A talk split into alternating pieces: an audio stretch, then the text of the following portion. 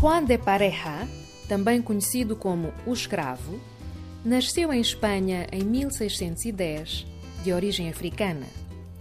Foi seu proprietário o célebre pintor Velázquez, de quem foi assistente e que lhe deu a carta de alforria. Já homem livre, Juan de Pareja passou a dedicar-se à pintura. As suas obras encontram-se hoje em diversos museus de grande prestígio.